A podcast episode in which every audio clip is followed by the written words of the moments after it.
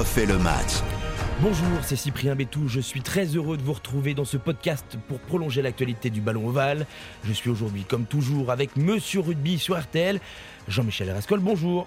Bonjour Cyprien. Ça va, en forme? Oui, très intéressé par ce qui va se dire. Eh oui, c'est un sujet qui est brûlant en ce moment. On va évoquer le sujet des commotions dans le rugby.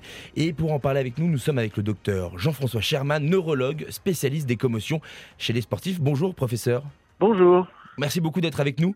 Alors, je rappelle, les commotions ont toujours été un sujet brûlant dans le rugby. Le protocole commotion a été mis en place il y a maintenant quelques années sur les différents terrains de rugby. Malgré tout, dernièrement, certains anciens joueurs du top 14 ont porté plainte contre la LNR et la FFR. Il y a notamment Jamie Conmore qu'on a connu à Clermont ou encore Karl Eman, le pilier champion du monde néo-zélandais de Toulon. Voilà, donc docteur, première question assez simple. Pouvez-vous nous expliquer très simplement qu'est-ce que c'est une commotion? Une commotion, c'est un traumatisme crânien qui se caractérise par une altération des fonctions neurologiques à la suite d'un impact transmis au cerveau. C'est pas forcément un coup direct au crâne, ça peut être aussi un impact comme un énorme plaquage, par exemple. Et du coup, ça peut être sur un choc euh, euh, tête contre tête, tête contre hanche, tête contre sol aussi, ou juste un impact trop violent sur une percussion, un mouvement de tête euh, d'avant en arrière qui fait que le cerveau tape les parois, c'est ça C'est un whiplash en fait. C'est un whiplash, c'est-à-dire que c'est comme dans un accident de la route quand vous avez une voiture qui vous percute par l'arrière, vous avez la tête qui va d'arrière en avant avec le coup du lapin. Et ben en fait c'est ça une commotion, c'est vous prenez un énorme impact et votre cou finalement va d'arrière en avant et votre cerveau qui est dans la boîte crânienne est brinque-ballé dans la boîte crânienne parce qu'en fait il est mal soutenu le cerveau entouré de méninges et finalement le coussinet qui pourrait empêcher le choc ou en tout cas l'atténuer euh, n'est pas suffisamment euh, efficace.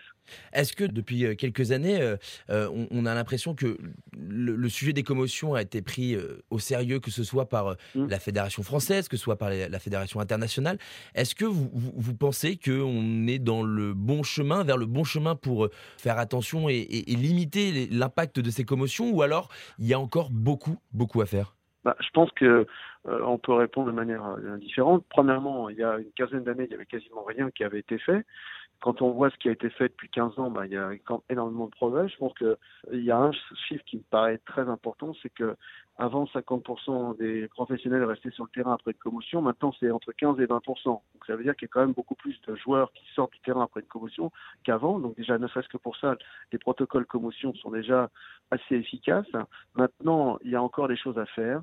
Euh, des choses à comprendre. Je pense que c'est vraiment la métaphore de l'iceberg, euh, la commotion, car euh, on se pose beaucoup de questions sur les commotions. En fait, je pense moi que la vraie problématique, c'est pas tant les commotions que les subcommotions, ces coups répétés, ces mini-commotions, on va dire, qui n'entraînent pas forcément une commotion, mais des, des, des, troubles très très discrets, parfois des étincelles, l'impression d'avoir d'être un tout petit peu sonné quelques secondes, et eh ben des milliers de subcommotions peuvent avoir beaucoup plus d'influence et de d'effets néfastes sur le fonctionnement du cerveau à long terme que quelques commotions.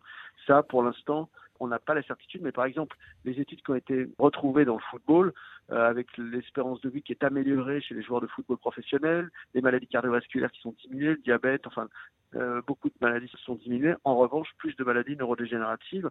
Or, dans le football, il n'y a pas autant de commotions que dans le rugby. C'est probablement euh, la répétition des têtes qui peut en être responsable. Et dans le rugby, peut-être que les impacts répétés lors des plaquages, les, les entrées en mêlée répétées peuvent avoir aussi ce type de conséquences. Donc, pour l'instant, il y a encore évidemment beaucoup à faire.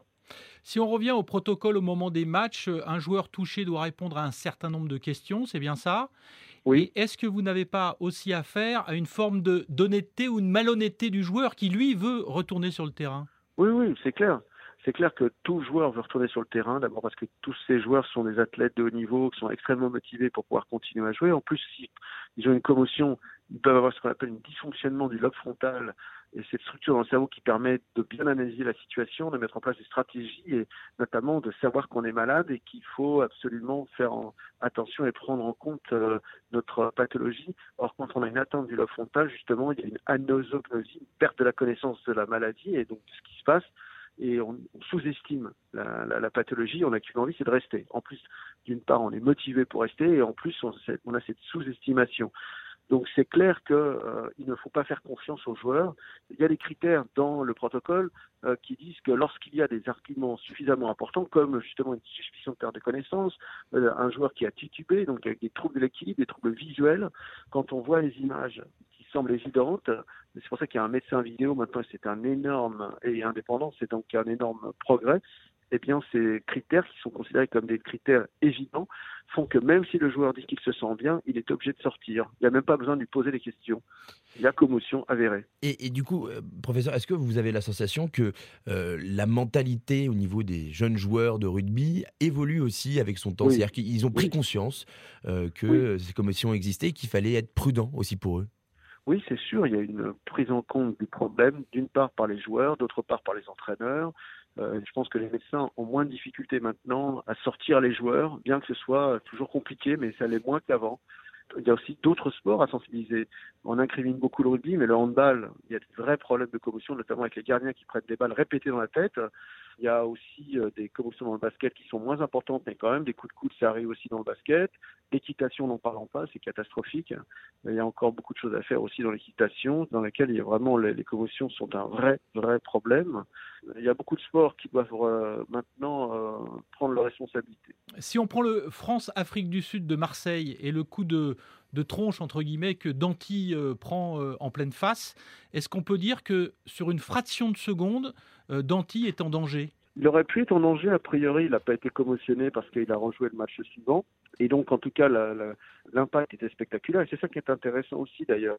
C'est pas parce qu'un impact est spectaculaire qu'il est forcément synonyme de commotion.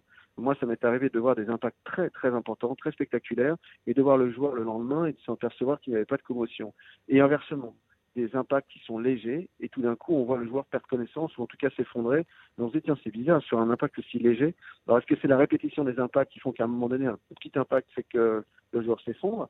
Et ça fesse Bon maintenant quand on voit le geste de cette euh, euh, scène, on, s'aperçoit vraiment que le, geste aurait pu être très dangereux pour la pommette, pour euh, le plancher orbitaire, mais aussi pour le cerveau, bien évidemment. Hein. Ça, c'est, c'est pour ça que maintenant, il y a une véritable évolution des règles aussi dans le rugby. Il faut quand même reconnaître que le rugby que j'ai connu quand je jouais à l'âge de 12 ans euh, n'est pas le même que maintenant. Je veux dire, il y a une, une révolution dans les touches, une révolution dans la mêlée, euh, même si actuellement, la problématique de la commotion, c'est avant tout le plaqueur. Il faut savoir que 70% des commotions surviennent chez le plaqueur et non chez le plaqué.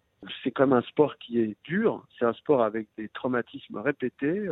Le joueur de rugby est un joueur qui doit prendre ses responsabilités. Enfin, moi, je suis de plus en plus, en fait, pour qu'il y ait un genre de consentement éclairé qui soit réalisé. Vous pratiquez euh, un sport qui est extrêmement euh, difficile, dans lequel vous prenez des impacts. Il faut que vous sachiez qu'un jour ou l'autre, peut-être que vous aurez les conséquences. Par contre, il faut faire très attention aux enfants. C'est pour ça qu'il y a un vrai débat dans le foot avec les têtes pour les moins de 15 ans, dans certains pays et même en France aussi. Et la question qui pourrait se poser aussi, c'est pour les enfants dans le rugby. Est-ce qu'il ne faut pas faire attention plus et notamment euh, probablement faire attention aux catégories de poids. Il y a tellement de disparités parfois chez les moins de 15 ans qu'il faudrait peut-être faire des catégories de poids, non pas des catégories d'âge. Il faut peut-être revoir certaines règles pour les enfants, et notamment peut-être les rucks, peut-être les, euh, les grattages de ballons qui peuvent être traumatogènes. Euh, pour justement les épargner. Mais je pense que quand on est un adulte, on sait que quand on joue au rugby, euh, c'est pas du badminton et c'est pas de, du ping-pong. Donc il y a cette notion de consentement éclairé. Merci beaucoup, euh, professeur, d'avoir été avec nous. Donc on, peut le noter, beaucoup de choses ont été faites et il reste encore beaucoup à faire.